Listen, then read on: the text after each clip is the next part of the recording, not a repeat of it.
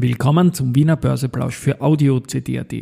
Heute ist Donnerstag, der 7. Dezember 2023 und mein Name ist Christian Drastil. An meine Haut lasse ich nur Wasser und CD. An meine Ohren lasse ich nur Wasser und Audio-CD. Börsennotiert hätte Signer nicht funktioniert. Schadet der Börse nun trotzdem. Das ist ärgerlich. Dafür hat Warimpex eine extrem gute Phase.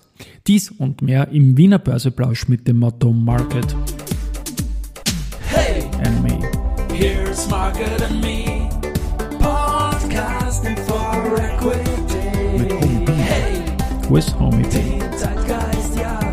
Ein Modethema, Modethema, Modethema. Ja, es wäre schön, wenn die Börse auch für die Politik ein Modethema wäre und die Dezemberbläusche sind präsentiert von Wiener Berger und SBO.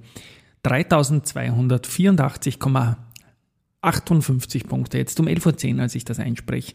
Das ist ein Minus von 0,66 Prozent zu gestern im ATX. Gewinner, Verlierer blicke ich wieder auf den 42 Titel umfassenden breiteren ATX Prime und da ist heute der Flughafen mit 3,9 Prozent vorne, dann Agrana mit 2,9%, Prozent, Lenzing plus 1,6, SBO plus 1,2 und die S-Immo mit plus 1,1. Auf der Verliererseite haben wir Pira Mobility mit minus 4%, dann Euro Telesites minus 2,3, AT&S minus 2,2. Die Warimbex, zu der komme ich noch nach einer extrem starken Phase mit minus 2,2% und die Föstalpine mit minus 2%. Beim Geldumsatz vorne haben wir jetzt zum Mittag oder noch am späten Vormittag die erste Gruppe mit 7,6 Millionen Euro, die BAWAG mit 6,8 und die OMV mit 3,8 Millionen Euro. It's time for the main event. Ja, Main Event ist zum einen die Warimbex, die hat in den letzten fünf Handelstagen nicht nur 30% plus gemacht, sondern auch um mehr als das Sechsfache normaler Handelsumsätze erzielt. Die Aktie hat jetzt nicht viele Umsätze, aber die letzten Einzeltage waren da sehr, sehr, sehr stark und mit 17,86 Prozent natürlich auch ein ganz toller Wert dabei und Jahreshoch und Year-to-Date auch knapp 40 Prozent vorne. Das Umfeld ist schwierig, natürlich gar keine Frage, auch die geografische Exponierung äh, des Unternehmens, aber ich freue mich da sehr, dass dieses Unternehmen da jetzt so eine gute Phase am Kapitalmarkt hat, denn es gibt auch noch natürlich das zweite Main Event und da hat der Wolfgang Mateka, ich werde es dann in den Shownotes verlinken, einen wie immer meiner Meinung nach subjektiv sehr klugen Kommentar geschrieben über Signer und die Probleme am Immobilienmarkt halt generell. Und einen Aspekt möchte ich rausholen. Ich sage mal, börsennotiert hätte das brutale Finale, wie es jetzt bei Signa aussieht, natürlich Unschuldsvermutung, aber es sieht nicht gut aus, hätte an der Börse nicht funktioniert. So ein, so ein, so ein Konstrukt wäre nie durchgegangen. Das Problem ist, der Schaden ist riesig und schadet der Börse jetzt trotzdem, obwohl eigentlich die Börse das nicht ermöglicht hätte. Nur, das muss man mal wem erklären, das versteht keiner. Wir haben jetzt höchstwahrscheinlich auch durch die Nähe zur Politik und die vielen Verbandelungen und das alles einen neuen Herrn Bedrikovic oder einen neuen Herrn Meindl. Und da hat der Markt jahrelang sich von Hatern anhören müssen, dass es da immer wieder Sachen gegeben hat, die nicht so gut gelaufen sind an der Börse. Mir tut das weh, wenn man permanent proaktive Arbeit probiert zu machen, Sales für den Aktienmarkt zu machen und mittlerweile gibt es halt sehr viele, die den Aktienmarkt kontrollieren. Da gibt es ein paar wenige, die ihn weiterbringen wollen, wie zum Beispiel der IVA. Und es gibt aber auch viele, und die Zahl, die steigt immer weiter, die den Kapitalmarkt ebenso kontrollieren wollen, aber eigentlich, weil sie ihn zerstören wollen. Das sage ich mal so frech.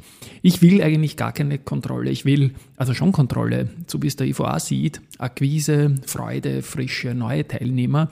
Der Kapitalmarkt ist nur noch für die notierten Unternehmen selber ein Thema, das merkt man ganz stark.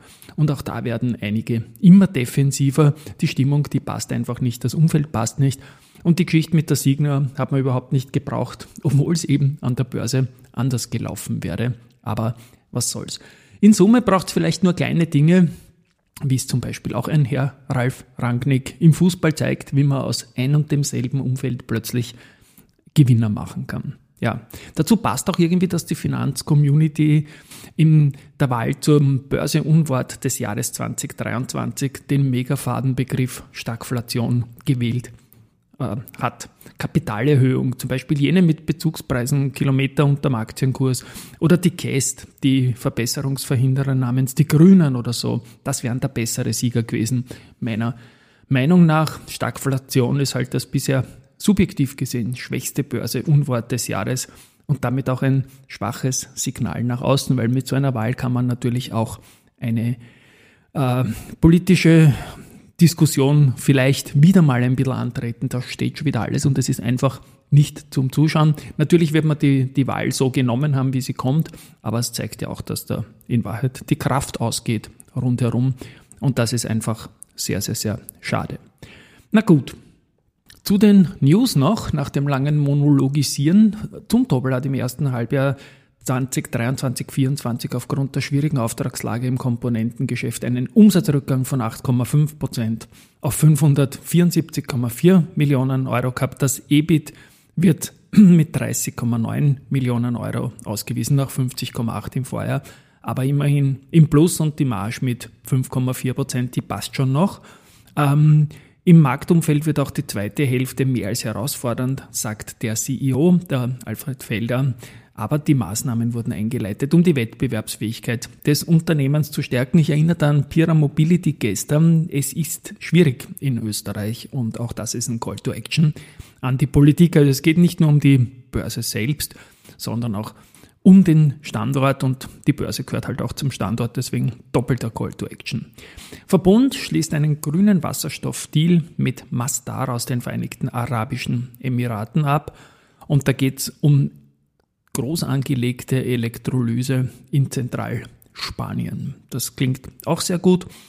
Und die Leistung, die da rauskommen soll, entspricht in etwa dem Effekt, den man erzielen würde, wenn man jedes Jahr rund 700.000 Autos von den Straßen nehmen würde. Nix Dividende, sondern Antrittsauftrag. Wo ist mein Antrittsjingle? Heute habe ich so viel monologisiert und so viel zu tun, dass ich den Antrittsjingle nicht finde, aber da ist er schon.